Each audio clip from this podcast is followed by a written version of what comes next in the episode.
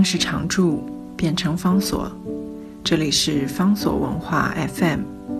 在阅读方式不断创新的时代，谈共读，是因为我们相信，当我们在阅读时，也同时在被阅读。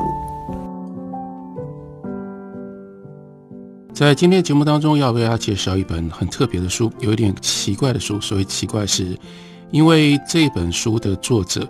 对于读者来说是非常非常陌生的。不过，它其实是一本重要的书，也是出自于一个重要的作者。标题呢，翻译叫做《时尚与死亡的对话》。它的作者是一位意大利的传奇思想家，叫做 Giacomo Leopardi。在出版社所给予我们的相对非常简单的介绍，是说意大利浪漫主义重要的代表人物。兼具哲学家、诗人、语言学家、作家等多重身份。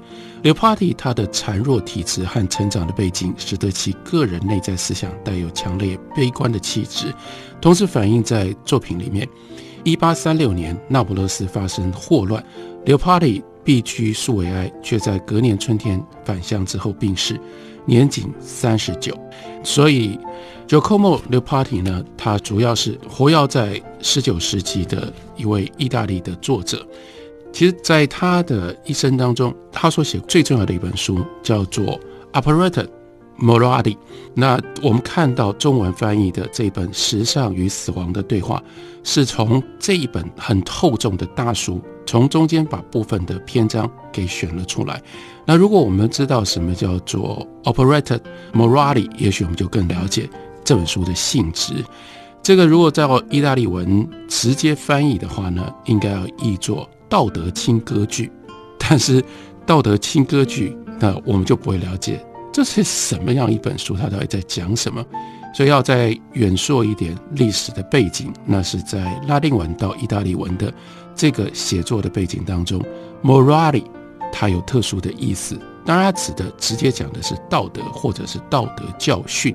不过，它有一个广义的，从罗马时代就留下来的用法，那指的就是所有值得有意义被写的东西，称之为叫做 morality，或者是如果用中文来解释的话，那就是带有道德教训，可以教会我们一些如何看待这个世界，如何处理自己的生命的一些重要有智慧的内容，就涵盖在叫做 morality 的这个字的。范围当中，然后我们看到 Leopardi，他特别把他的书称之为叫做 operetta，它是一个像歌剧一般的东西。那为什么要特别讲像歌剧一般，像 opera 呢？因为它的这个采取的形式是用一连串像是戏剧性的对话，一小段一小段，就好像是轻歌剧里面。一场一场的场景，场景一直不断的变换，这就指向了这本书它非常奇特的性质。它是对话体，对话呢当然要有角色，可是它的对话的角色是让我们最为惊奇的。在它的这样想象可以涵盖人类智慧的一出轻歌剧当中，怎么表现让我们可以感受到智慧教训的内容呢？他选择的这些对话的角色太有趣了，例如说，我们在书名里面看到的是“时尚与死亡的对话”，这又要回到意大利文里面，这个对话的对象两个呢，一个是 moda，一个呢是 mort。那 moda 指的就是 modern，或者是当下，或者是流行，所以书里面中文翻译把它翻译叫做时尚。那 moda 跟 mort。这个就是死亡，mort，或者是 mort，那两个字，因为它有一种类似性，听起来在意大利文里面非常非常的接近，所以就把流行跟死亡抓在一起来进行对话。流行跟死亡都不是我们一般意义想象当中的人，那就同时就让我们知道，Le Party 它的对话。不是人跟人之间的对话，它设定了很多非常不一样的角色彼此之间的对话。例如说，自然与灵魂的对话，地球与月亮的对话，自然与一个冰岛人的对话，鲁伊西与其木乃伊的对话，这些通通都不是一般的人物用这种方式。刘帕蒂的确在他三十九岁就去世，短短的生命当中，他完成了在意大利文学当中非常重要的一个杰作。这个杰作很可惜的，一方面因为他去世的比较早，另外一方面因为他用意大利文写作，所以在意大利以外的地区就没有那么深远的影响，以至于一来是一直要到今天，这样一位十九世纪。就去世了的意大利作家，他的重要的作品，我们才看到了有中文翻译本。其次，即使是在好不容易可以看得到 Leopardi 他的这一本中文翻译本，出版社也没有给我们比较详细、比较完整的关于这个作者还有这个作品的介绍，让我们觉得还是不免有一点遗憾。Leopardi 的文字，即使是透过了翻译，我们都能够感受到他文字当中非常特别。迷人的地方，这迷人来自于他的那种浪漫主义式的想象。浪漫主义不愿意接受人世之间的各种规范跟界限，一直寻求我们在感官感受上面突破既有的规律、既有的界限，能够。感受的更多，能够体会的更多。为什么人要爬到那么高的高山上，动用我们最细腻的感官，一次又一次的进到山里面去体会山，去聆听山，去看到山，去跟山产生这么密切的关系？那就是为了要试验，为了要探索，究竟人的感官还有多大的可能性？而自然逼近到非常非常危险的临界点上的自然，或者是让自己。一直不断的跟自然产生细腻复杂的关系，都是这种浪漫主义追求非常典型的一种路数。我们也可以在 Giacomo l e p a r d i 他的文章里面感受到同样的精神、同样的风格。在《时尚与死亡的对话》这本书里面，就选了其中他的一篇非常少数不是对话的一篇小文章，中文翻译把它翻译叫做《鸟赞》。它是一个对于鸟的 elegy，它是对于鸟的一种颂歌。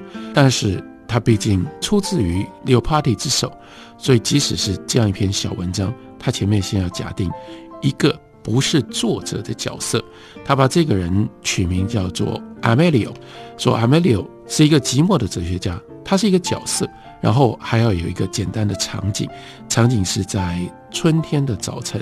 他坐在农舍的阴影底下看书，然后呢，他没有办法安心专注的看书。他被什么东西给吸引了呢？他被原野上面鸟叫声给吸引，逐渐分神，他就开始聆听，开始思考。最后，他把他原来在读的书丢到一边，他写了以下的这一篇文章。所以，好像这是这一位寂寞的哲学家 Amelio 写给我们的留下来的文章。这文章说，鸟类生来就是世界上最快活的生物。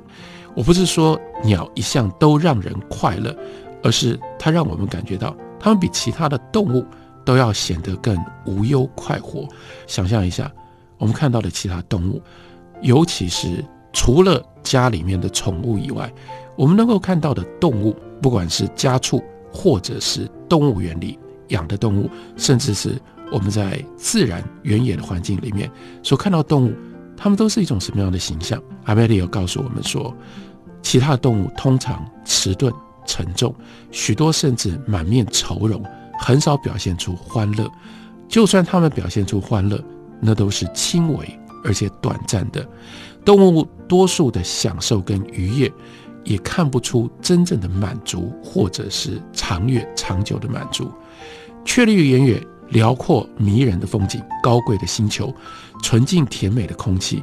如果说有任何原因可以取悦这些动物，我们也不能在它们的身体或它们的脸上看到丝毫欢喜的神色。但是鸟就不一样，鸟的动作跟它的情态能够展现出极致的欢乐。